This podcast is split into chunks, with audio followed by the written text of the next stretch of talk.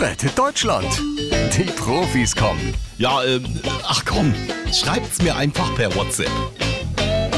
Moin, Ex-Kollegen. Und äh, vielen Dank für das Abschiedsgeschenk. Olaf Scholz schreibt. Hä? Was denn für ein Geschenk? Na, dieser Kalender, der heute Morgen auf meinem Schreibtisch lag, mit den sexiest Politikern alive. also, äh, zwölfmal Christian Lindner in Unterwäsche. äh, Moment mal, nee, nee, nee, nee, nee, nee, der war nicht für dich, den brauche ich noch. Den, ähm, ähm, äh, äh, gern geschehen.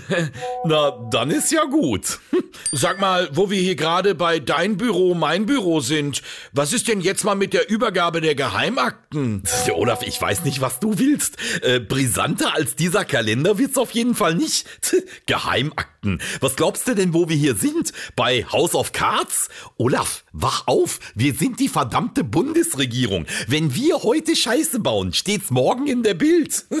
ja, aber es wird doch wohl ein paar Amtsgeheimnisse geben, die du an mich weitergeben musst. Okay, Olaf, pass auf. Hier kommen die drei größten Staatsgeheimnisse. Erstens, in der Kantine niemals Fisch bestellen. Zweitens, mittwochs kommen die blauen Tonnen raus. Und drittens, Helmut Kohl war in der Tiefe seines Herzens Sozialdemokrat. Hm, ja, äh, da habt ihr schöne Chance verpasst. Rettet Deutschland. Die Profis kommen.